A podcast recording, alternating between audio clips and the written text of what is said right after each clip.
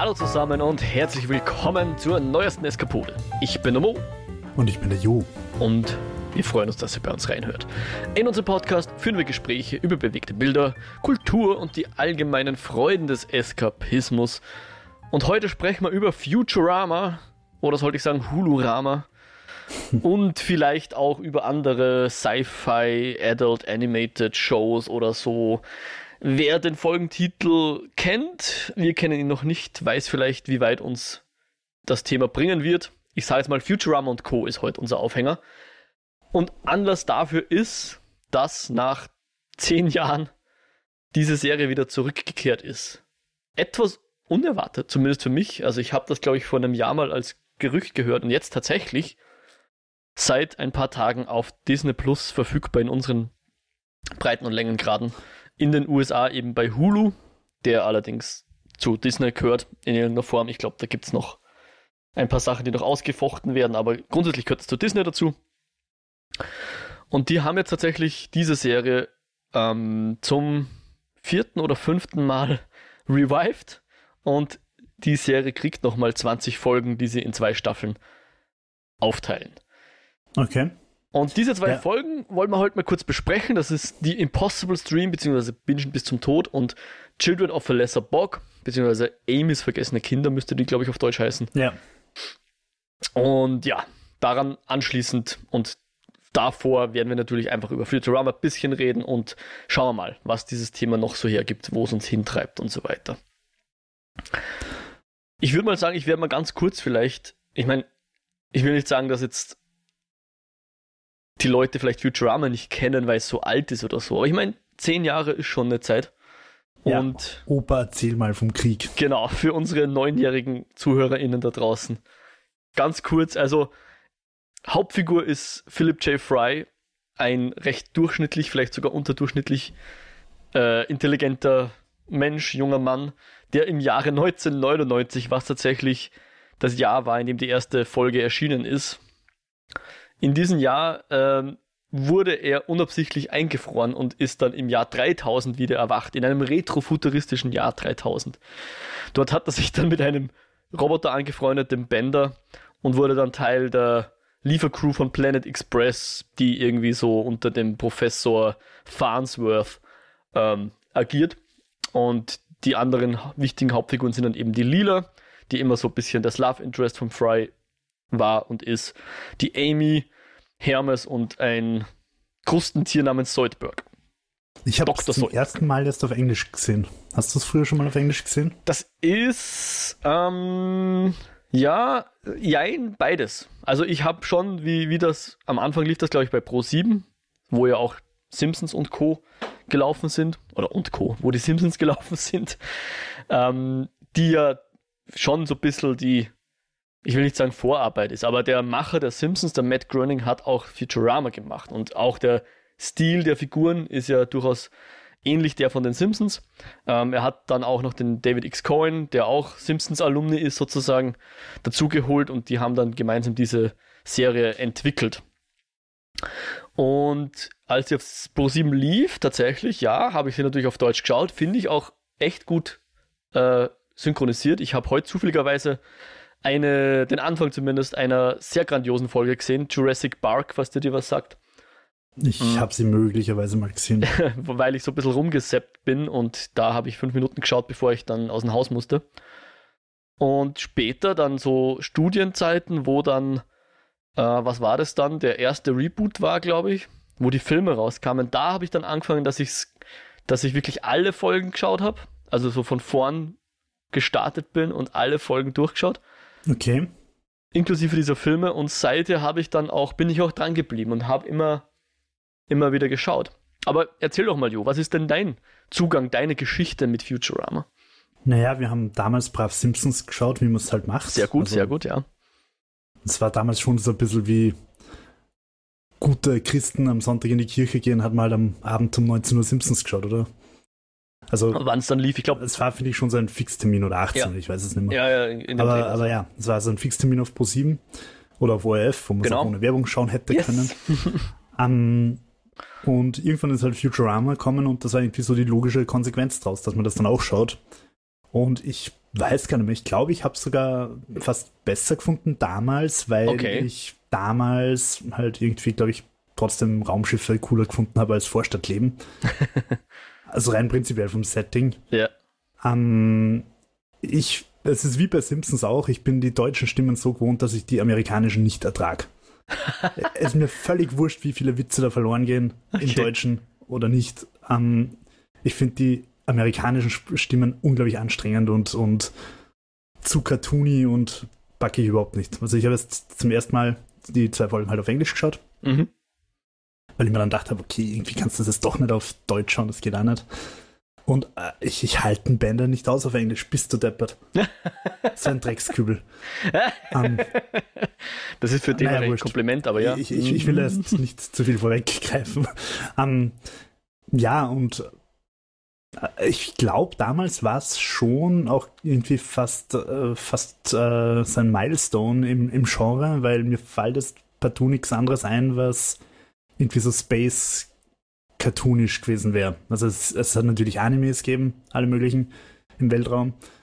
Ähm, und es hat irgendwann mal diese Flintstones in The Future gegeben, vor langer, langer Zeit. Ich nicht, wie Ah, die geheißen hat. Jetsons, ja. Jetsons, genau. Ja, voll. Mhm. Habe ich nie gesehen. Ich weiß gar nicht, ob das je bei uns irgendwo gelaufen ist. Also mir äh, nicht doch, irgendwo ist es gelaufen, weil ich glaube, ich habe so zwei, drei Folgen mal gesehen, aber Aber äh, prinzipiell war, hat Futurama damals in unserer Jugend ein, ein Feld erobert, neue Gefilde, neue Horizons quasi, mhm. die irgendwie unerforscht waren ja. und durchaus ihre Berechtigung hatten Ja, ja. damals.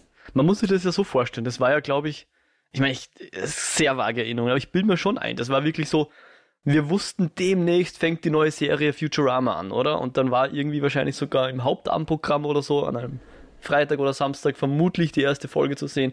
Irgendwie sowas. Bilde ich mir ein, dass das, Und dass das war. also, gell? ich glaube, dass damals die Privaten halt auch recht gut die Hype-Trains bei uns Jugendlichen gezündet haben. Also ich kann mich noch Mhm. erinnern, wie Dragon Ball Z begonnen hat. Mhm.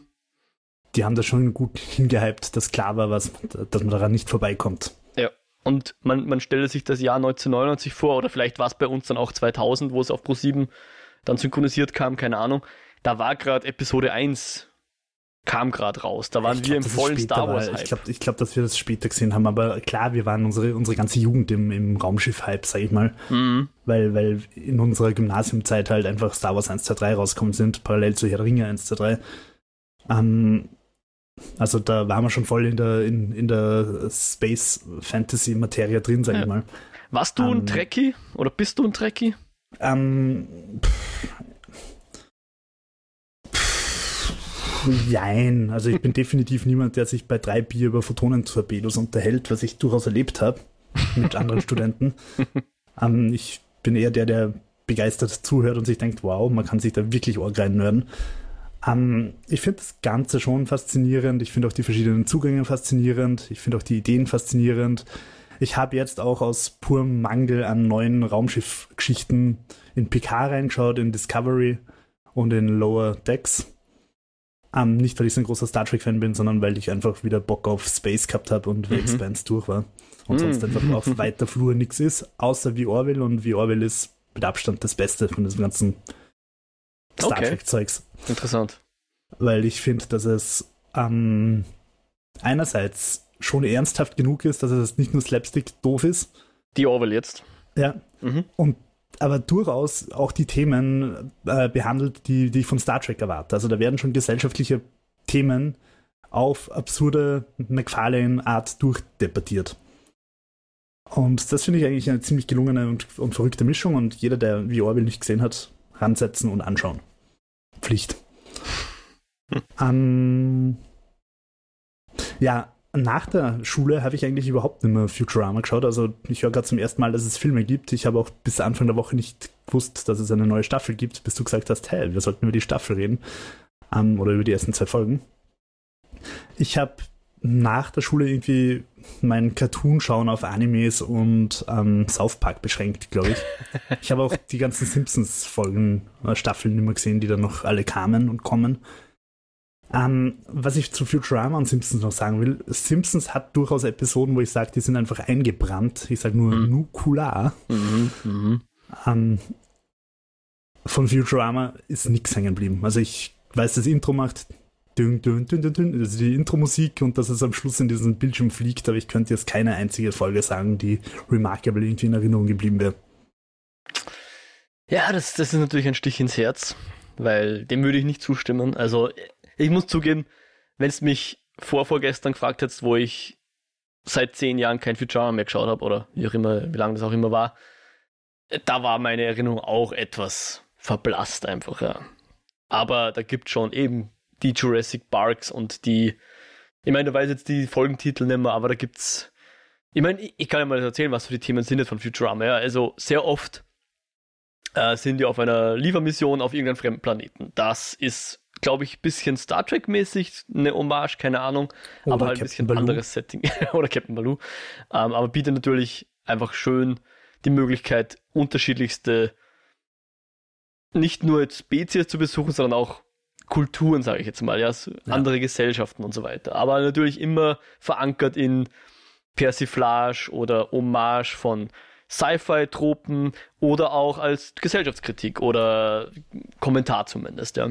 Und das ist ja auch wirklich eine der großen Stärken des ganzen Genres, dass ich halt Ja. wirklich, also es angefangen mit Stargate, dass ich auf einen Planeten komme und sage, oh, das ist ein faschistischer Planet, oh, das ist ein altgriechischer Planet. Und das kann Futurama natürlich auch super durchziehen. Genau. Und Oder dazu kommt, dazu kommt dann halt auch, dass der Professor immer mal wieder lustige äh, Maschinen erfindet oder Gerätschaften vielmehr, ähm, wo man dann, keine Ahnung, was war da alles, in, in Paralleldimensionen reisen kann. Also so ein bisschen dieses Multiversum war auch schon in Futurama mal da. Rick Oder natürlich sehr gern, bitte, was war das? Rick and Morty. Ja, Rick and Morty. Ich meine, Rick and Morty werden wir wahrscheinlich eher noch ein bisschen reden. Aber das, also das ist halt, was Futurama auch so großartig macht, ist, es ist nicht nur eine lustige Serie, so die Simpsons in der Zukunft, sondern es ist auch zumindest folgenweise eine richtig gute Sci-Fi slash Fantasy-Serie. Ja, da gibt's, ähm, und auch, es ist oft eine gute Hommage slash Parodie an, weiß ich nicht, die Zurück in die Zukunft dieser Welt, ja, oder halt der, der Tag, an dem die Erde stillstand und solche Sachen. Ja, also, Also so, einfach Anspielungen an Großes. genau, oder Neuerzählungen vielleicht sogar dieser Geschichten. Ja, es gibt eine Geschichte, wo der Fry zurückreist in das Jahr, was ist das, 41 oder so. Ähm, da geht es natürlich dann auch um die Roswell-Geschichte, wo sie quasi dann indirekt dafür verantwortlich sind und natürlich, was weiß ich, ich so genau weiß ich jetzt auch nicht mehr, aber natürlich hat er was mit seiner Oma oder irgendwie sowas. Also die, die klassische, das klassische Großvaterparadox wird dann einerseits bedient, andererseits natürlich auch die ganzen Zurück in die Zukunft Tropen und so weiter. Also das ist schon echt grandios. Okay, Und schön. Genau, Jurassic Park ist jetzt gar nicht so des Wahnsinns, wenn ich das mal kurz so als Beispiel nennen darf. Also ich meine, das ist schon eine der ja, großen Futurama-Folgen, die in jeder Top-10-Liste irgendwie nicht fehlen darf. Da geht es halt darum, dass der Fry im Jahre 99 hatte halt so einen, einen, einen Hund, der immer bei der Pizzeria war. Er war ein Lieferbote für die Pizzeria und mit dem hat er halt gern gespielt. Also die waren, wenn man so will, befreundet. Und wie er eben zu dieser Lieferung geht, die dann darin enden wird, dass er im Jahr 3000 wieder aufwacht, da beliefert er so eine kryogenische Forschungseinrichtung und fällt ja dann in den Cryo-Freezer rein, der sich dann genau auf 1000 Jahre stellt. Ähm, bevor er weggeht, sagt er zum, zu dem Hund, hey Simon, wart auf mich, ich bin gleich wieder da. Weil es ist Silvester und er möchte eigentlich eh Silvester feiern.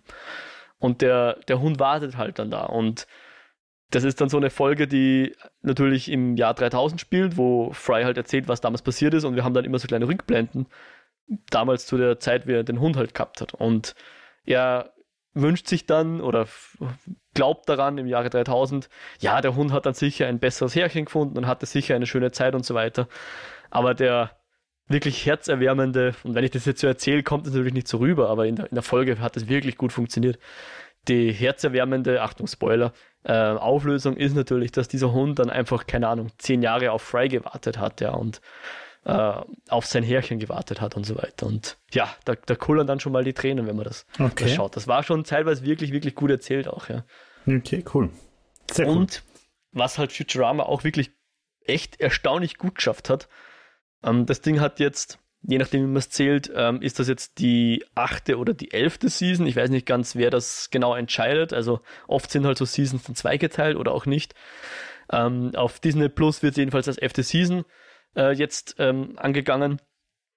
Ähm, aber trotzdem dieses, ich habe es ja schon erwähnt, diese äh, Serie jetzt schon ein paar Mal abgesetzt wurde, dadurch hat die halt auch, ich glaube, mittlerweile vier Finali. Noch nicht das in der potenziell in, in einem Jahr erscheinende Finale mitgezählt, sondern vier bereits ausgestrahlte Finali, ähm, die zum Teil auch wirklich gut sind. Also gerade das, wo man glaubte, das ist jetzt wirklich das letzte Finale, also das, was vor ziemlich genau zehn Jahren gelaufen ist.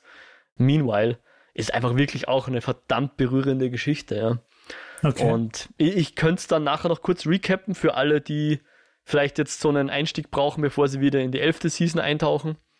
Ähm, Mache ich dann vielleicht noch gleich, gebe ich noch mal eine Spoilerwarnung. Aber was, was ich eigentlich sagen wollte, ist, dass die Serie tatsächlich ihr Niveau ziemlich gut gehalten hat. Also okay. wie ich gehört habe, da kommen jetzt so mehr oder weniger Direct-to-DVD-Filme raus. Habe ich schon Schlimmeres befürchtet als das, was ich dann bekommen habe. Die waren wirklich nicht schlecht. Und also die Geschichte war die, dass die ersten vier Seasons, ähm, ich habe mir das kurz rausnotiert, wo finde ich das in meinen Notizen, die ersten vier Seasons eben von, von 99 bis 2002, 2003 gelaufen auf Fox, wo auch die Simpsons ihren Anfang nahmen oder immer noch sind, glaube ich.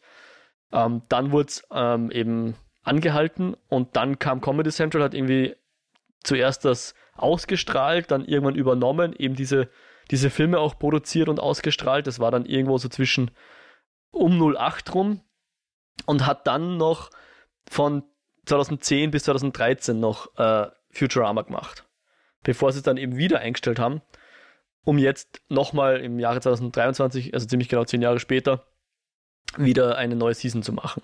Sind's, also ich habe es ja jetzt zum ersten Mal auf Englisch geschaut, sind es noch immer die Originalsprecher dieselben? Tatsächlich, ja. Also ich habe ja, cool. das vor einem Jahr mal ein bisschen verfolgt, weil einer von denen war, glaube ich, nicht sofort bereit, da wieder mitzumachen.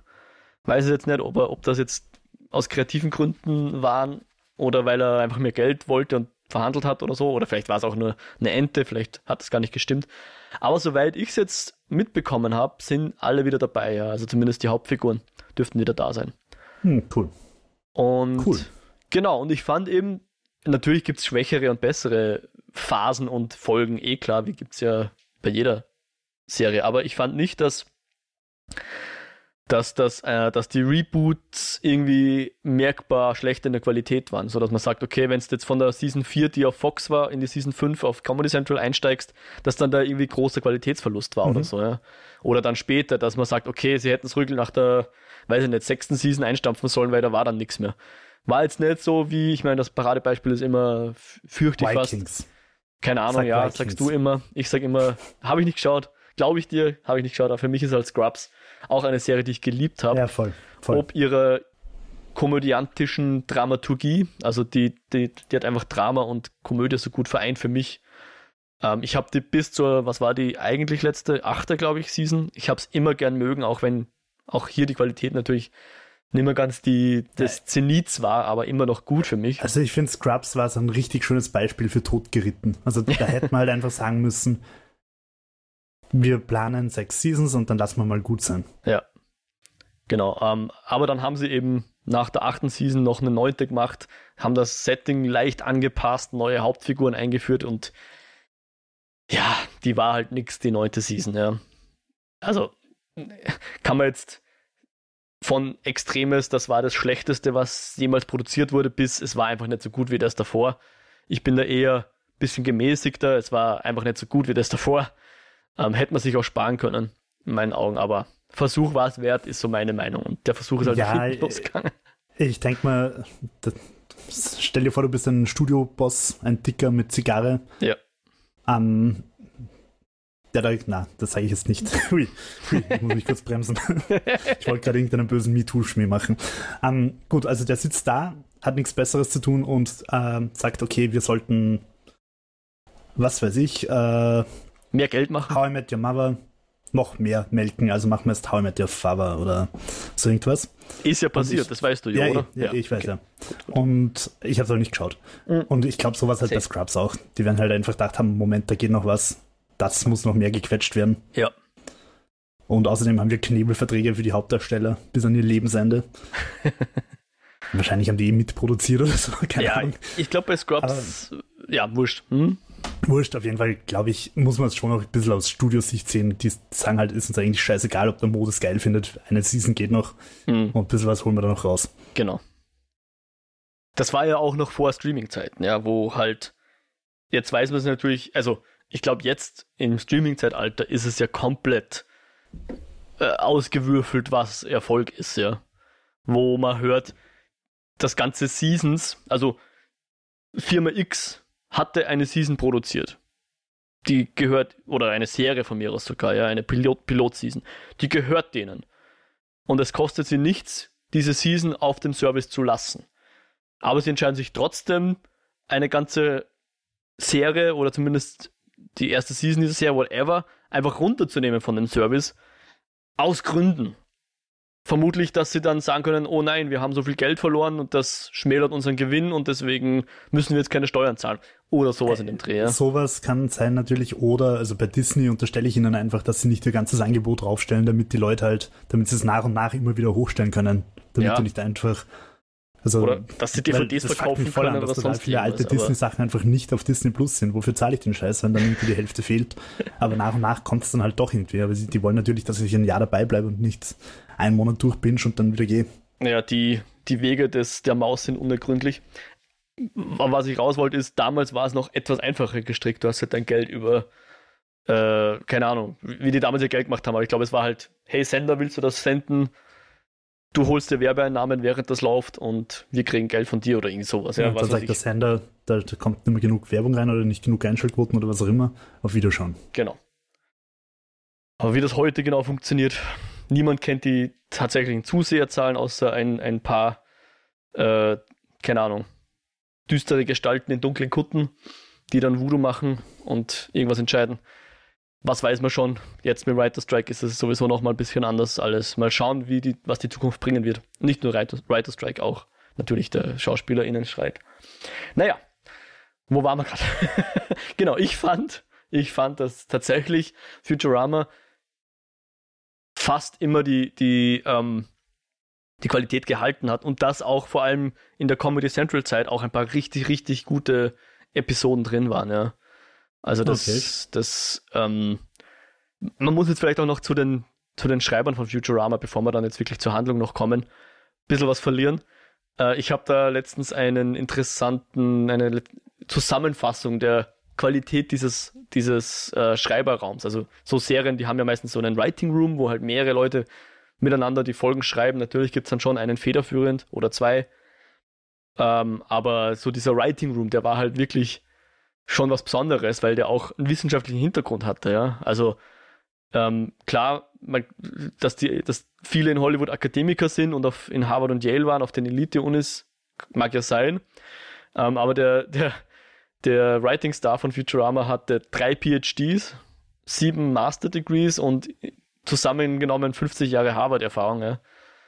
Und ähm, was ich besonders lustig fand, in einer dieser Folgen hat, haben sie sogar ein, ein, ähm, einen mathematischen Beweis geführt, den es vorher noch nicht gab.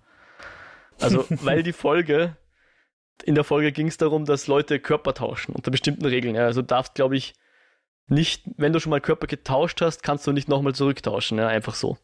Sondern musst mit wem anderen tauschen. Und ähm, dann letzten Endes haben dann natürlich alle von dieser, von der Kerncrew wild Körper rumgetauscht und wollten jetzt aber wieder zurück in den eigenen Körper, aber sie waren sich halt nicht sicher, geht das überhaupt? Und die Harlem Globetrotters, die oft in der, äh, in der Serie vorkommen oder öfters, sind es die Harlem Globetrotters oder haben die dann sogar einen galaktischeren Namen? Die jedenfalls stellen dann halt einen mathematischen Beweis dafür auf, dass es möglich ist, mit zwei zusätzlichen Personen ähm, ist es immer möglich, den Originalzustand wiederherzustellen. Und okay. das wurde mathematisch von einem der Schreiber, der tatsächlich Mathematik studiert hat, bewiesen und dieses Theorem oder diesen Beweis kannst nachlesen, ja. Den okay. gibt's echt. Und der wurde nur für die, nur zur Unterhaltung sozusagen, nur für diese Folge wurde der geschaffen. Also das sagte halt was über die Wissenschaftlichkeit dieser Serie auch. Ja. Das war fundiertes Wissen. Auch die, die Sci-Fi-Konzepte, die wurden ernst genommen. Ja. Das, so toll zurück in die Zukunft ist, aber es hat mit Sci-Fi bedingt was zu tun. Oder sagen wir so, es ist halt sehr, keine Ahnung, wie man das sagen will. Nicht Fantasy Wissenschaft. Dazu. Bitte? Du sagst immer Fantasy dazu. ja, genau, ich sag Fantasy dazu. Es ist halt nicht, nicht wissenschaftlich, ja, dass ich ändere was in der Vergangenheit und dann löse ich mich in der Gegenwart auf oder das Foto von dem Grabstein verschwindet der Grabstein. Das ist natürlich wissenschaftlicher Humbug. Ja. Es funktioniert als Film und als Erzählung und als Geschichte super gut und macht Spaß und macht alles etwas leichter. Aber Futurama hat schon immer den Anspruch gehabt, dass es auch wissenschaftlich fundiert ist. Ja. Auch wenn dann die, die Lösung der Probleme oft ein Gag war. Aber es war Ein die Probleme waren fundierter Gag. wissenschaftlich. Ja, genau. Das, und das ist halt immer grandios, ja. Boah, ich stelle mir gerade vor, wie wäre Futurama wohl als Nolan Live-Action-Verfilmung. Ja, gut. Nolan hat halt wenig Humor, oder zumindest seine Filme haben wenig Humor. Deswegen Ja, weiß ich nicht, auch so halb wissenschaftlich fundiert. Definitiv, ja, ja. Da, das stimmt. Bleiben wir noch kurz bei, bei den Schöpfern. Hast du dieses, äh, wie hat es geheißen auf Netflix, Disenchanted oder wie das Mhm. geheißen hat? Ja, habe ich geschaut.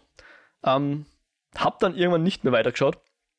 Ich fand es Ja, jetzt nicht so grandios. Wollte aber weiterschauen, aber ich glaube dann meine Frau hat dann irgendwann gesagt, sie möchte es nicht mehr schauen und ich habe dann auch nicht die Zeit mir äh, herausgenommen oder die Zeit nicht gefunden, um das noch weiter zu sehen. Aber ich, ich fand es eigentlich ganz charmant. War halt dann die Fantasy-Variante von dem Ganzen, ja. Ja, also ich habe begonnen, es hat mich nicht genug gecatcht, um dran zu bleiben. Jo. Hüpfen in Futurama weiter rein. Sehr gern, ja. Season 11. Ich würde gern, vielleicht für Leute, die jetzt noch nicht mit der Season 11 angefangen haben, würde ich vielleicht kurz sagen, was am Ende der vorherigen Season passiert ist, oder? Mhm, okay. Und ich habe mir gedacht, für jemanden, der vielleicht jetzt das nicht gespoilt kriegen mag, warum auch immer, äh, setze ich mir einen 1-Minuten-Timer und ihr könnt skippen und ich sage euch, wann es losgeht und ich versuche dann nur die eine Minute zu reden, okay? Ich weiß jetzt nicht, Okay. ob das wirklich jemand braucht, diese Warnung, aber hey, you do you. Also der Timer startet jetzt. Also in der letzten Folge dieser Staffel ähm, hat durch, ja, durch übliche Chaospartie ähm, wollte der Fry, der Lila, einen Antrag machen, ist dann von einem Gebäude gestürzt, weil er glaubte, die, die äh, Lila hat ihn sitzen lassen. Aber er konnte dann mit Hilfe eines 10 Sekunden Zeitsprungsgerät wieder zurück ähm, hüpfen, weil er gemerkt hat, oh na, seine Uhr geht falsch aufgrund dieses komischen Zeithüpf-Buttons. Jedenfalls endete das Ganze darin, dass ähm, die ganze, das ganze, die Zeit im ganzen Universum eingefroren wurde, bis auf die beiden Lila und Fry. Und sie leben dann zu zweit ein glückliches Leben, bis sie ganz alt sind, äh, in einer eingefrorenen Welt. Und ihnen geht's voll gut. Und am Ende kommt der Farnsworth, also der Professor, und sagt, hey, wir können das Universum zurücksetzen, aber jeder vergisst, was passiert ist. Also wir drei vergessen, was passiert ist. Und sie sagen, jupp, das machen wir. Wanna go round again. Okay, das war ja. Time. So, das war die eine Minute, ja. Oh, da bimmelt mein Timer. Entschuldigung. Okay, das war ja auch in der ersten Folge der elften Staffel jetzt. Richtig, genau. Diese letzten paar Sekunden, Wanna Go Round Again, das Also ich habe es nicht, nicht ganz verstanden. Ich habe es hingenommen und bin davon ausgegangen, dass es irgendwas ist, was ich verpasst habe. Yes, das war das, das eben das eigentliche Serienfinale, wenn man so will. Und das war halt sehr herzberührend und sehr schön und war eigentlich abgefeiert als super Ende für diese super Serie. Hat auch, glaube ich, auf IMDb irgendwie so eine 9,4 als, als Rating oder so. Und genau. Aber es hat tatsächlich auch, ich sag mal, macht irgendwo Sinn, dass wir jetzt wieder da sind, wo wir sind, ja. Mhm. Und sie reden das dann auch, und ich würde sagen, ab jetzt tauchen wir ein in die Folge, oder? Oder wollt, Ja, möchtest du noch was, was vor der, vor der Handlung irgendwas sagen? Äh, na. Gut, dann würde ich sagen, tauchen wir jetzt ein in die Folge. Also ab jetzt für die erste Folge jedenfalls mal Spoiler, aber hier ist es eh so, dass eigentlich jede Folge auch im Großen und Ganzen für sich genommen funktioniert, oder? Kann man, glaube ich, schon sagen. Ja, hat es nicht sogar mal eine Futurama-Folge gegeben, wo am Ende irgendwie die ganze Stadt zerstört war und sie so gesagt haben, haha, das Gute an Fernsehserien ist, dass am Ende immer alles so ist wie, wie am Anfang. Das wird passen, aber wahrscheinlich gab es dann auch noch einen In-Universe-Reset-Knopf oder so irgendwas, dass das auch in der. Nein, Sonst- nein, es sonst war wär's einfach eher ein Schmäh. Am, am, Simpsons-Schmäh. am, Ja, Simpsons-Schmäh. am, am Ende war alles kaputt und in der Ja. nächsten Folge hat, ist einfach alles wieder gestanden. Ich glaube, dass das ein Simpsons-Schmäh war, aber Nein, ich bin mir ziemlich sicher, dass es Futurama war. okay. Aber passt ja auch zum Beginn, dass sie quasi alles resetten, das Universum, die Zeit. Ja. Gut, Und- ja. Und Ja, und, und äh, dadurch, dass jetzt, ich weiß nicht mehr ganz, wie es passiert ist, aber auch, auch in, in der Welt sind trotzdem zehn Jahre vergangen, auch wenn alle eingefroren waren. Sie schauen dann auf den Kalender und ähm, Fry kommt halt so drauf, er hat noch nichts erreicht. und was, was will er erreichen? Er will sämtliche ähm, Fernsehserien, Fernsehserien ist immer schlecht, wie sagt man das? sämtlichen Content er will Fulu leer streamen. Er will Fulu leer streamen, genau. Und natürlich, äh, was natürlich auch in der Folge passiert, ist dieses, also er, er möchte das dann schauen und da, und dann ist er so einges, ein, eingespannt in so eine Konstruktion, die ihm halt besser bingen lässt, aber halt quasi schon gefährlich ist, weil, weil er so viel binscht. Und sie kommen dann drauf, oh nein, er, es ist, ähm, er ist fast fertig aber sein, ganze, sein ganzes Wesen ist schon so an dieses Bingen geknüpft, dass wenn, wenn er fertig ist mit Bingen, dass er eigentlich stirbt. Und sie müssen dann quasi dafür sorgen, dass mehr Content nachgeliefert wird. Und ähm, bis sie quasi eine Lösung finden können, müssen sie Content produzieren, dass der Fry immer weiterschauen kann und eben nicht stirbt. Und äh, er schaut gerade die Telenovela All My Circuits, die, das ist auch so ein Running Gag, die kam immer schon mal wieder vor wo es halt um Roboter geht und äh, ihre Probleme. und dann müssen sie halt los in, den, in, den, in, die, in das Büro von Fulu und die davon überzeugen, dass sie die Serie, die eigentlich gecancelt ist, wieder rebooten. Hm. Und da machen sie natürlich, und auch das ist halt sehr Futurama und sehr Matt Groening-mäßig, da machen sie natürlich dann ganz viele Gags auf genau äh, darauf hin, äh, ja, gecancelte Serie, wieder starten, bla bla, ja. genau. Ja. A lot selbstreferenziell. Eigentlich ist die ganze Folge nur, huhuhu, wir haben nach zehn Jahren wieder eine Staffel gemacht. Richtig, genau. und, und was halt auch äh, cool ist, ist, wenn, wenn er in diese Fulu ähm, Maske da einsteigt, welche, welche Sachen da zu sehen sind, ja. Und äh, das sind natürlich alles immer, immer Verarsche von existierenden Serien. Also Scary Mirror ist dann eine, die er, die er anfängt zu schauen. Aber da waren noch ein paar andere lustige Freeze-Frame-Gags. Das ist halt auch immer was, was bei den Matt Groening-Sachen ist und Futurama und Simpsons und so weiter. Du hast oft eine Liste von Fernsehsendungen und wenn du den, wenn du auf Pause drückst, kannst du die durchlesen und, und Spaß, Spaß haben, bei, Dem, bei den lustigen Sachen, die sich dir die Schreiberlinge ausgedacht haben. An, äh, ja, Verarsche und, und netten Hommagen an existierende Serien und Filme und so weiter. Auch immer sehr cool. Ja, und dann müssen sie, weil Fry mittlerweile sogar auf, auf zweifache Geschwindigkeit schaut, müssen sie dann äh, Telenovelas in mehr als Echtzeit starten. Und ja, das ist natürlich also dann. Ab, abfilmen, produzieren. Alles in einem. Und da, da machen sie natürlich dann auch sehr lustig über, dass es eh voll leicht ist, Regie zu führen und, und Voice Actors sind sowieso das Schlimmste. Oder wie war Na, die, die Serienschreiber sind ja Idioten und so weiter auch hier verarschen sich natürlich die, die Schreiber immer gern selbst, wie sie das immer machen, ja. Wobei es gibt ja durchaus Leute, die wirklich auf 1,5 Geschwindigkeit schauen. Ja, und Podcasts hoch und so. Ja, ja ich, ich kann es nicht. Also, meine Frau, wenn sie ähm, Hörbücher hört, tut sie das manchmal etwas schneller. Und das ist, glaube ich, die volle Gewöhnungssache. Ich meine, YouTube-Videos, so Tutorials oder so, habe ich auch teilweise schon, wenn es irgendwas ist, wo ich mich halbwegs auskenne. Ja. Also zum Beispiel Photoshop oder so, wenn ich ungefähr weiß, wo die, die ganzen Buttons und so weiter sind, oder von mir aus After Effects. Aber ich will halt jetzt nicht dem Typen zu, zuhören, wie er fünf Minuten lang erst drei Werbeclips durchliest und mhm. dann noch ähm, halt wirklich für die Oberbeginner alles im Detail erklärt, dann gehe ich auch auf 1,5, bis ich halt, weil ich eigentlich nur wissen will, wo er hinklickt und nicht, was er redet. Mhm. Aber ähm, ja. Also ich, ich finde bei Filmen und Serien, die haben es halt auch nicht verdient. Ich finde, da hat einfach die Leute, die es gemacht haben, haben es verdient, dass es anständig konsumiert wird.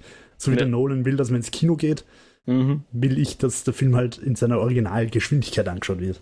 Ja. Für mich zumindest. Ich finde es respektlos, wenn man es nicht macht. Wobei ja, da, was ich noch sagen wollte, ist, man gewöhnt sich ja dran. Das ist ja so, du bringst immer das Beispiel mit der, mit der Skibrille. Ja? Du hast eine orange Skibrille auf.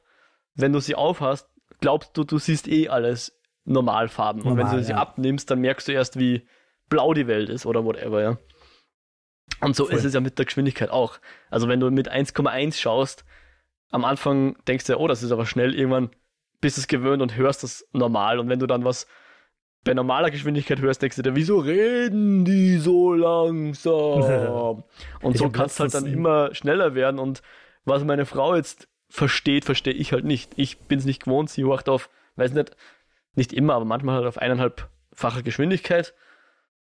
Ich hab, kann da nicht mal zuhören. Ich, ich verstehe es gar nicht, also nicht akustisch, sondern ja, mir ist das zu schnell, aber sie versteht es. Für sie ist es vielleicht sogar normal dann zu dem Zeitpunkt. Ja. Ich habe letztens einen Test von einem Smartphone gelesen, in irgendeinem Tech, auf irgendeiner Tech-Seite, ja. äh, wo sie halt bekrittelt haben, dass das nur in 60 Frames per Second scrollt und was für eine Zumutung das ist. Und da denke ich mir, Alter, ich habe GTA San Andreas mit weit unter 60 Frames per Second gespielt. Geh scheißen. Ich meine, was sind wir denn? Dass, dass, dass man jetzt zum Scrollen mehr als 60 Frames per Second braucht. Das siehst eh nur 24, du Dodel. Mhm. Um, ähm, aber offenbar, vielleicht stört ihn das wirklich. Also vielleicht fällt es ihm wirklich auf. Ich behaupte, dass ich mit 30 Frames per Second auch gut scrollen kann. Aber ja. so wie du das sagst, vielleicht gibt es wirklich Leute, die, die, die dann äh, 120 Frames per Second brauchen, um glücklich Call of Duty spielen zu können. Mhm. Und erfolgreich vor allem. Also wenn die, wenn die jemals schlecht spielen, dann nur, weil die Frames per Second nicht hoch genug sind. Ja, oder weil der Gegner gerade deine Mutter oder so. ja. Aber jedenfalls. Ja, ich, glaub, ich bin einfach zu alt für dieses ganze, ganze ja, Internetzeug. Zurück zu Futurama. Jedenfalls schaffen sie es natürlich nicht. Oder letzten Endes, ich weiß gar nicht mehr, wie, wie es passiert, aber letzten Endes würde, würde Fry halt. Ähm, ah ja.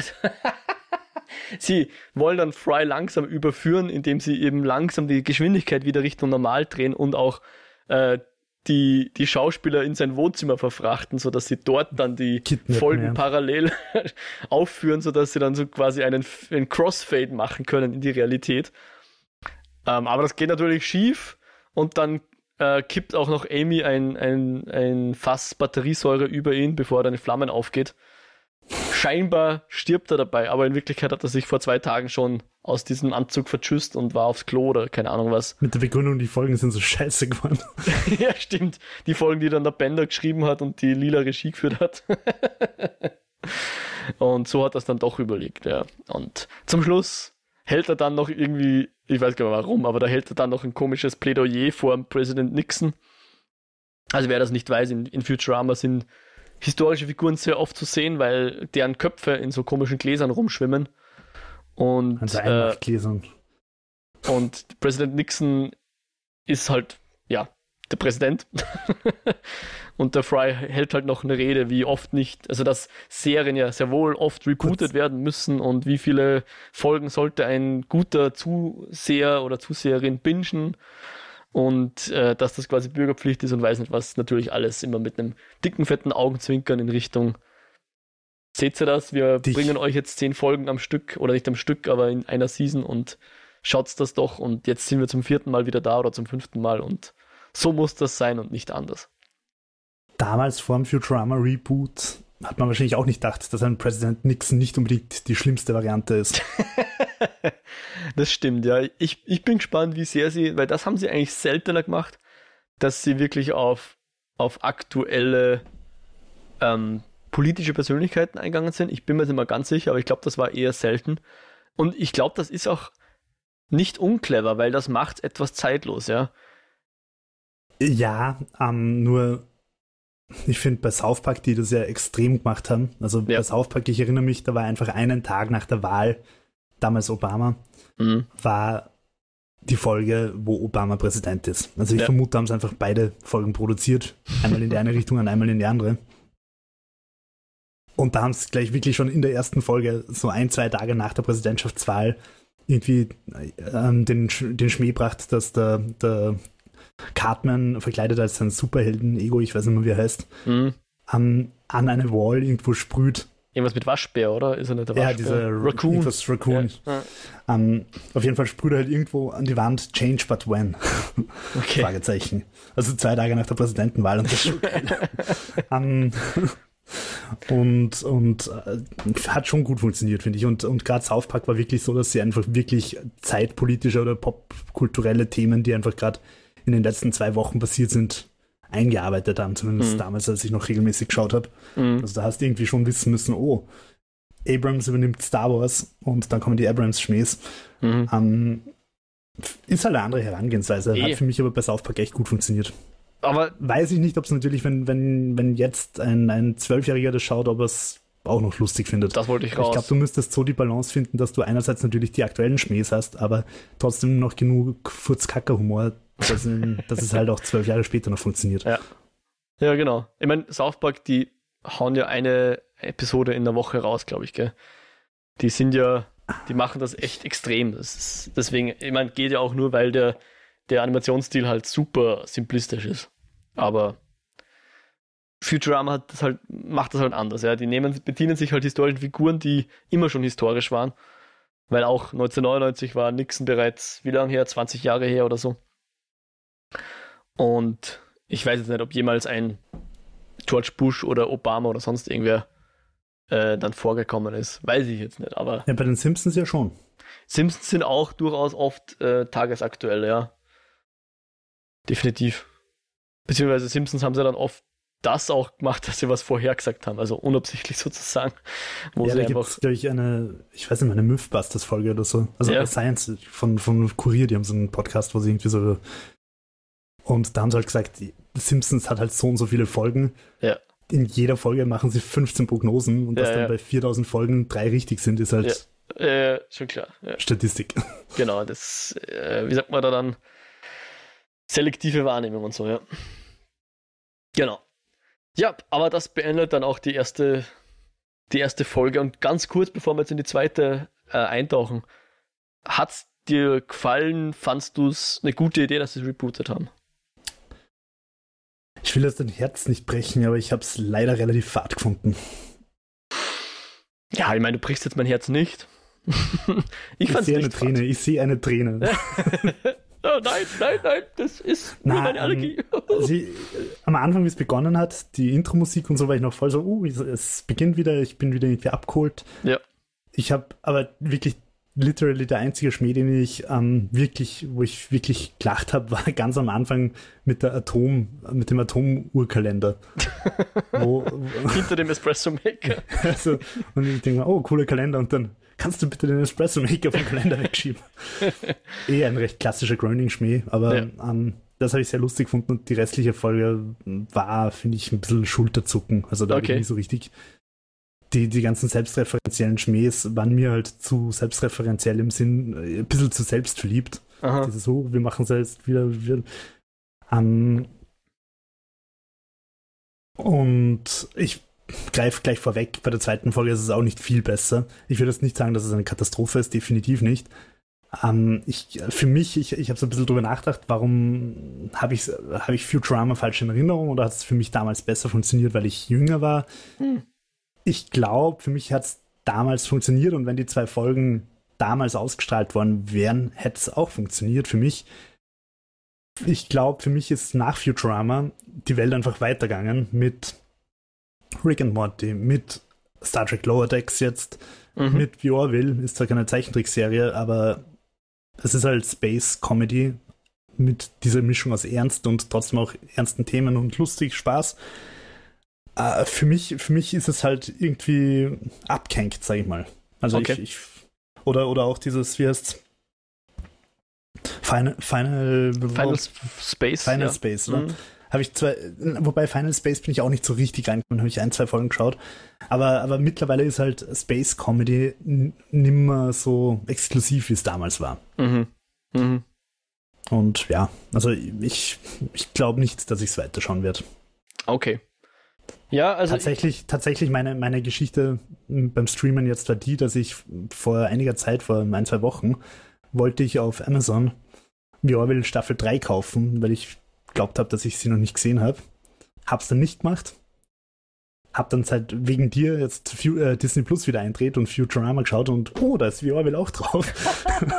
und hab okay. danach The Orville geschaut. okay. Sehr schön. Ja, also ich fand's noch nicht so gut, wie, wie, wie ich Futurama in Erinnerung habe. Aber ich habe schon ein paar Mal äh, hörbar gelacht, was immer ein gutes Zeichen ist bei mir, wenn ich allein vorm, vorm Fernseher sitze oder vorm Laptop oder was auch immer und dann trotzdem lache, ja, ohne Voll. dass ich in Gesellschaft bin. Und das ist mir schon ein paar Mal passiert. Ja. Ich habe auch pausiert und die, die verschiedenen Fernsehserien angeschaut, die, die halt der, der Fry binged oder schon kennt oder wie auch immer. Da waren schon ein paar lustige dabei. Und also ich werde es auf jeden Fall weiterschauen. So eine Folge jede Woche, glaube ich, kommt da jetzt heraus. Das sollte gut passen. Hoffe aber auch, dass da noch ein paar, Konzept. dass da ein paar bessere noch kommen. Das ist aber mal schauen, ja. Und dann hoffe ich natürlich auch, dass das Finale, wenn es eins gibt, oder wenn sie, das ist jetzt eher fraglich, machen sie jetzt, wissen sie schon, was jetzt in der 20. Folge kommt? Oder warten sie noch, ob sie renewed werden für eine 13. Season? Hm. Naja. Wenn ich sie wäre, hätte ich so ein grobes Konzept, das halt noch nicht gezeichnet oder halt noch nicht ausgearbeitet ist, ja. sodass man halt Probably, ja. switchen kann. Und Beziehungsweise sie haben ja bewiesen, dass sie durchaus anschließen können, auch wenn sie fertig sind. Das, das definitiv, sie, sie lassen sich ja immer eine Hintertür offen. Ja. Das haben sie dann vor allem in den mittleren, in den mittleren Finali, sage ich jetzt mal, gemacht. Also am Ende eines Filmes wussten sie nicht, ob es weitergeht, haben halt dann so ein Ende eingebaut. Hey, wir springen jetzt in dieses Wurmloch. Vielleicht bringt es uns drei Milliarden Jahre in die Vergangenheit, vielleicht auch nicht. Und wenn dann die nächste Season angeht, können sie halt genau sich überlegen, was, wo sie jetzt gelandet sind. Ja. Und Spoiler, sie sind direkt bei der Erde gelandet. Aber das weiß man halt am Ende nicht. Äh, also am Ende, wie das äh, Finale ausgestrahlt wurde, wusste man das natürlich nicht. Ja, und dann kommen wir noch zur zweiten Folge ganz kurz. Ich glaube, da, ähm, ich finde die zweite Folge extrem clever, weil tatsächlich im Jahre, was müsste es gewesen sein, 2003, gab es eine Folge, wo Kiff, also der mittlerweile Partner von Amy, ähm, schwanger wurde von Lila slash Amy. Und ähm, das Aber war halt. Damals hat man noch nicht gewusst, dass es lila ist, oder? Das haben sie erst in der Folge einbaut. Ah, ich bin mir nicht mehr sicher. Ich weiß es nicht mehr. Ich glaube, ich glaube, das war jetzt keine neue Entwicklung. Ich glaube irgendwie schon. Aber es geht ja darum, ob du die. Wie ist das? Smick, Smikma oder so ähnlich, Smack, ja, was auch immer. Ob du die bist, das ist ja nicht, ist ja nicht das Biologische, ja. Was Futurama war auch immer sehr viel über, über Found Family und so. Fand ich auch ja, immer eine, eine, schöne Geschichte, dass das immer ein bisschen ein Thema war. Ähm, jedenfalls, genau vor 20 Jahren oder vor mehr als 20 Jahren wurde diese Folge ausgestrahlt und in dieser Folge und? hat Kiff eben gesagt, ja, keine Angst, erst in 20 Jahren sind die Kinder quasi, schlüpfen die Kinder oder wie auch immer, ja. Und jetzt sind 20 Jahre vergangen, anscheinend auch in Universe, auch wenn natürlich von denen keiner gealtert ist. Aber das ist ja auch immer so ein beliebter Gag bei solchen langlaufenden Serien, dass die Leute nicht altern, obwohl sie Geburtstage feiern und weiß nicht was und das Weltgeschehen weitergeht. Und ja, und da machen sie quasi den Throwback zu dieser Folge und tatsächlich jetzt tauchen die Kinder aus dem Sumpf aus. Zuerst sind es noch Hunderte und dann beginnt das große, brutale Morden von, von kleinen Kiffs und Amy's, bevor dann nur noch keine Namen. ja, genau, bevor dann nur drei aus dem Sumpf rauskommen und ja, dann entbrennt so ein bisschen ein, ein Neidstreit zwischen Amy und Lila, weil die Kinder halt die Amy, äh, die Lila so mögen, während sie auf sie babysittet und so. Und der Kiff muss mit dem Sepp Brannigan wieder auf irgendeine Mission gehen. Ähm, ja. Und mit einem versöhnlichen Ende dann auch hier wieder natürlich. Ich habe mich gefragt, diese, diese Bärentierchen und wie die heißen. Ja. Ob das quasi ein Hint oder ein, ein Tritt Richtung Star Trek war. Wieso? Wie Weil geht bei, das? Bei Star Trek Discovery in der ersten Staffel. Ja. Und das war der Punkt, wo ich dann auch aufgehört habe zu schauen, weil es mir irgendwie zu Bärentierchenmäßig geworden ist. da haben es so ein, da testen sie einen neuen Antrieb und der besteht dann im Endeffekt aus einem Bärentierchen, aus einem großen aber, also so einem 2 Meter Bärentierchen. Okay. Wie halt da jetzt ja. das in so einem Tank gefangen ist und das irgendwie intergalaktisches Sporen schnüffelt oder so und anhand dieser Sporen durch den Hyperraum halt äh, komplett, mir war es zu, zu, zu Mushroom-mäßig irgendwie und dann habe ich mir gedacht, einmal oder hier. Okay. Mushroom-mäßig, okay, also LSD-Trip eher als. Ja, also es, es war jetzt nicht der Science-Anspruch, den den ich, obwohl ich wirklich keinen Seinsanspruch habe, aber dass sie mir erklären, dass Bärentierchen auf irgendwelchen Sporen durch die Galaxie reiten, das war mir dann Okay. too much. Smithma ist übrigens die Bezeichnung. Was ja, wo es ja auch eine, äh, eine In-Universe-Serie gibt, How I Met Your Smithma. Ja, na, also ich persönlich, ich freue mich, dass es weitergeht. Bin gespannt, was da noch kommen wird. Du wirst nicht weiterschauen, sagst du. Ja? Na, ich werde The Orville Staffel 3 schauen. Okay, okay. Ja, ich habe die Orwell immer noch nicht geschaut. Ähm, aber ähm, wenn wir noch ähnliche Serien erwähnen wollen, du hast schon ähm, Final Space erwähnt, hatte ich auch mal geschaut. Ich glaube, die erste Season habe ich sogar fertig geschaut. Das war immer so, ja, ist nicht Das- schlecht, aber jetzt muss mal wirklich gut werden. Und dann war wieder Ja. so eine Folge dabei, wo man sich gedacht hat, ah Fast, fast, fast. fast, ist schon fast da. Ich, ich gebe ihm noch eine Chance, ich gebe ihm noch eine Chance. Ich weiß dann nicht mehr, wie weit ich dann geschaut habe. Ja. Aber ja, Und ich habe halt jetzt gerade ganz aktuell Star Trek Lower Decks geschaut, die erste Staffel. das ist auch animiert, ja. Es ist animiert im Prinzip vom Stil her, traue ich mich behaupten, so wie Family Guy und, und American Dad, also Ja. wirklich im Seth MacFarlane-Stil. Mhm. Und ähm, ich finde das Konzept einfach sehr geil, dass es Ja. halt mal nicht um die Helden auf der Brücke geht, sondern halt um die nicht so heldenhaften Leute, die in den Etagen drunter die, die Drecksarbeit machen. Mhm. Und ja, erzählt durch, ist auch eine coole, coole Mischung, weil es schon Star Trek-Geschichten erzählt, Mhm. aber schon auch so einen cartoonischen Humor hat irgendwie. Und das passt irgendwie erstaunlich gut zusammen. Also es macht nicht großes Star Trek, also Live-Action Star Trek kaputt, sondern Okay. es ergänzt es einfach so ein bisschen wie Better Call Saul und, und Breaking Bad sind auch irgendwie zwei Hm. verschiedene Genres im Großen und Ganzen und trotzdem funktioniert es in einem Universum. Und ja, also wäre ich gewillt weiterzuschauen und finde ich bis jetzt, oh, auch wenn der Vergleich wahrscheinlich gemein ist und eigentlich ja, nichts bringt, aber gibt mir mehr als die neuen Futurama. Okay. Ja, wir haben ja genug Auswahl. Voll. ist ja schön. Genau, und was natürlich auch, du hast es schon erwähnt, ähm, nicht unerwähnt lassen dürfen, ist natürlich Rick and Morty.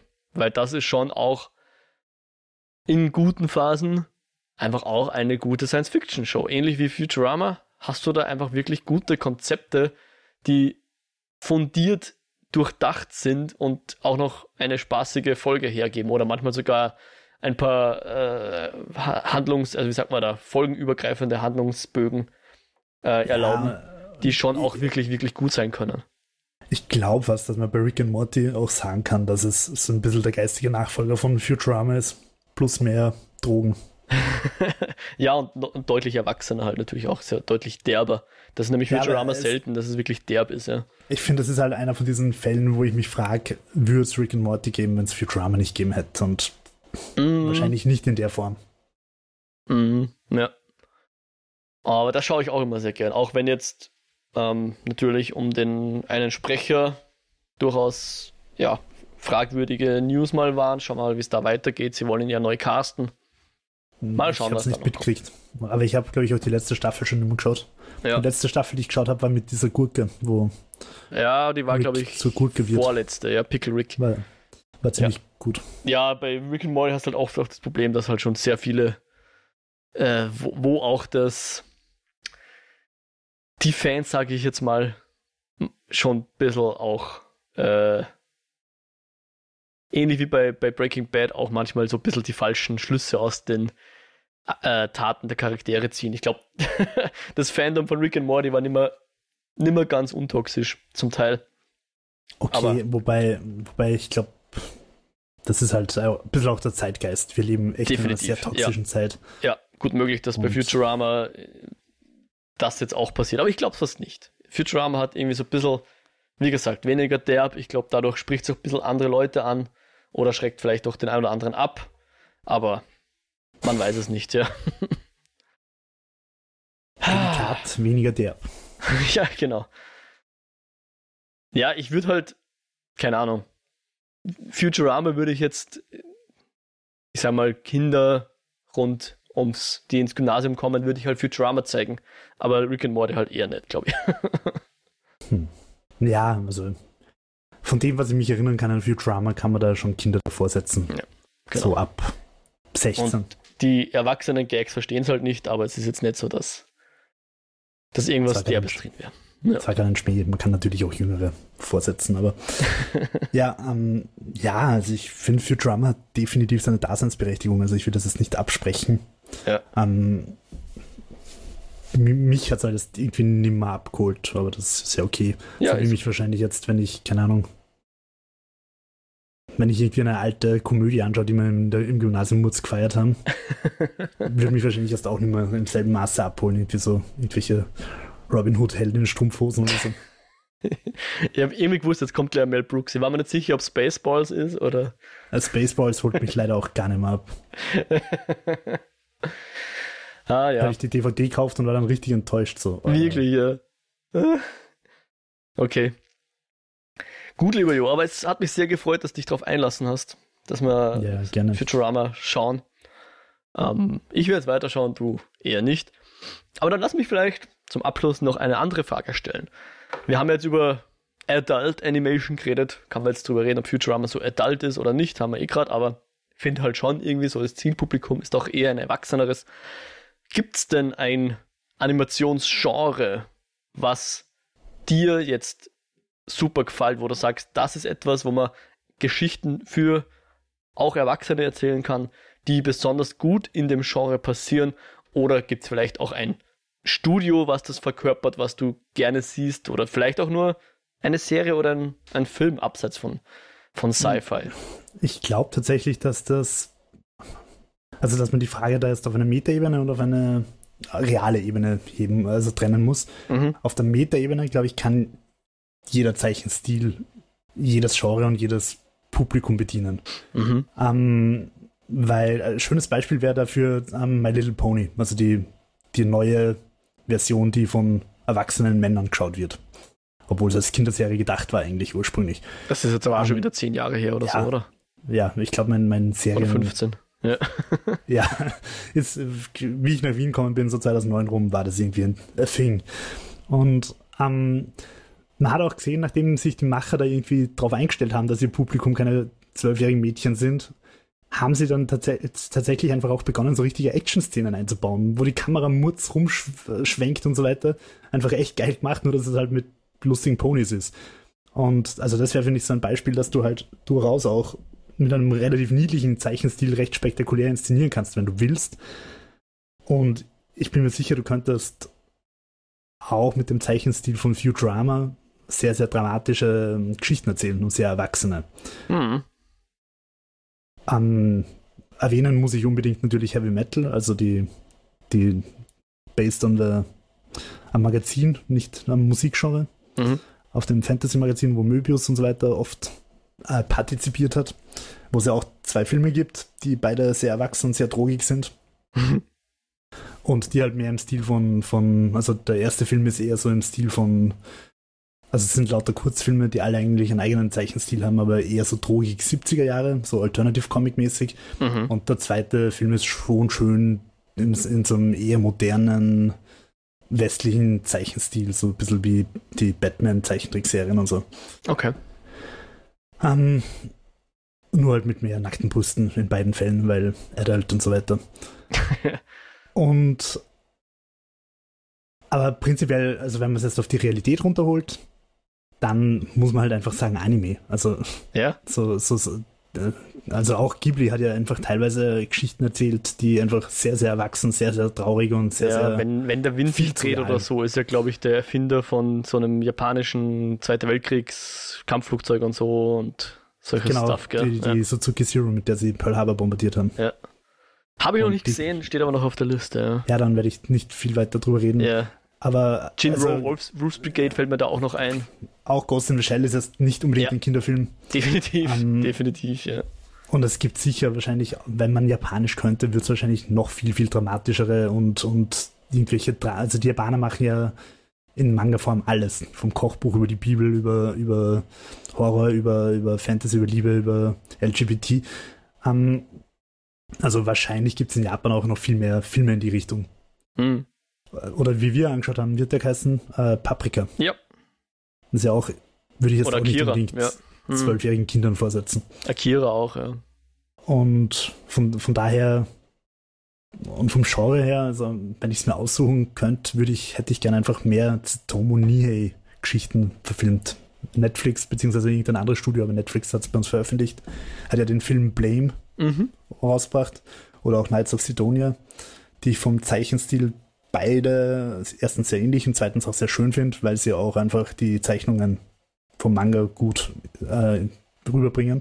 Mhm. Und der gute Herr hat einfach noch sehr viele andere Serien gemacht, die man durchaus auch alle noch verfilmen könnte. Nur gerade bei Animes, finde ich, geht Netflix in eine Richtung, die mir nicht gefällt. Also zum Beispiel die Ghost in the Shell Neuauflage war ja leider so hässlich, dass, dass man es einfach nicht anschauen kann, egal wie gut die Geschichten sein mögen. Ich krieg's mhm. nicht über meine Netz heute. ähm, und was man sonst so mitkriegt, die Live-Action-Sachen, die sie da probieren, haben jetzt auch, stoßen auch nicht auf wirklich viel Liebe okay. unter den Fans. Mhm. Wie schaut's bei dir aus? Was willst du?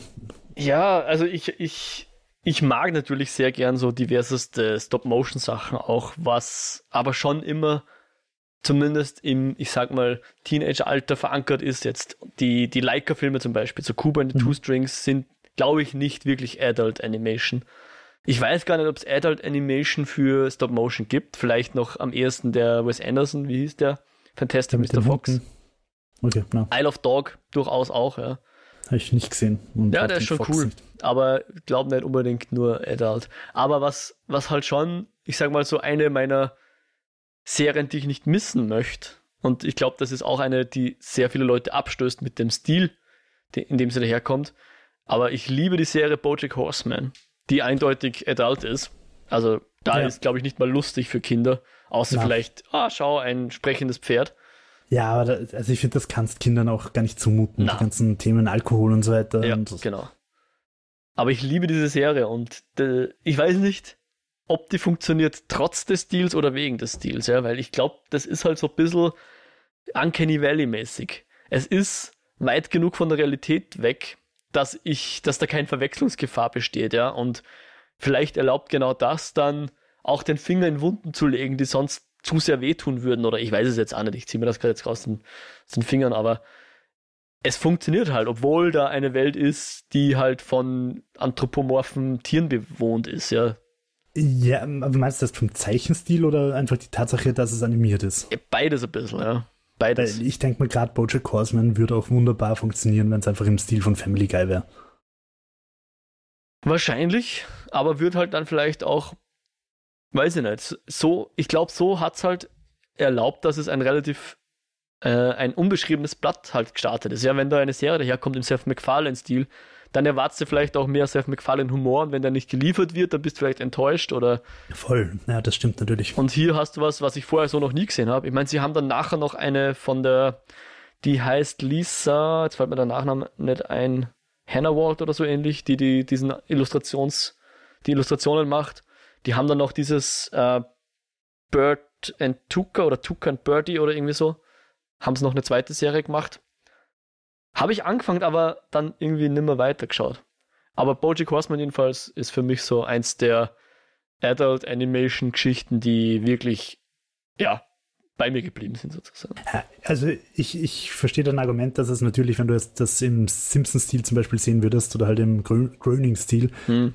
dass es dass du es dann damit assoziieren würdest, aber rein prinzipiell, glaube ich, lebt Bojack Horseman nicht vom Stil. Das stimmt, ja. Er ist zweckmäßig und, und ich glaube, es würde auch ich, ich glaube, es würde auch funktionieren, wenn es noch abstrakter wäre, so ein bisschen mm. Adventure Time-mäßig oder so. Mm.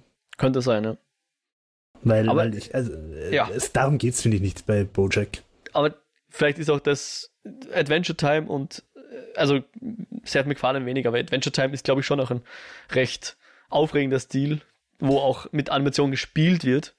Und das passiert halt bei Bojack Horseman nicht. Du hast keine animierten, also keine Gags durch den Animationsstil. Ja, jetzt. ja das stimmt. Ja. Und das nimmt sich halt einfach auch zurück und ich glaube, wiederum, es ist jetzt schwer zu. Du hast wahrscheinlich recht, es funktioniert sicher auch mit einem anderen Stil.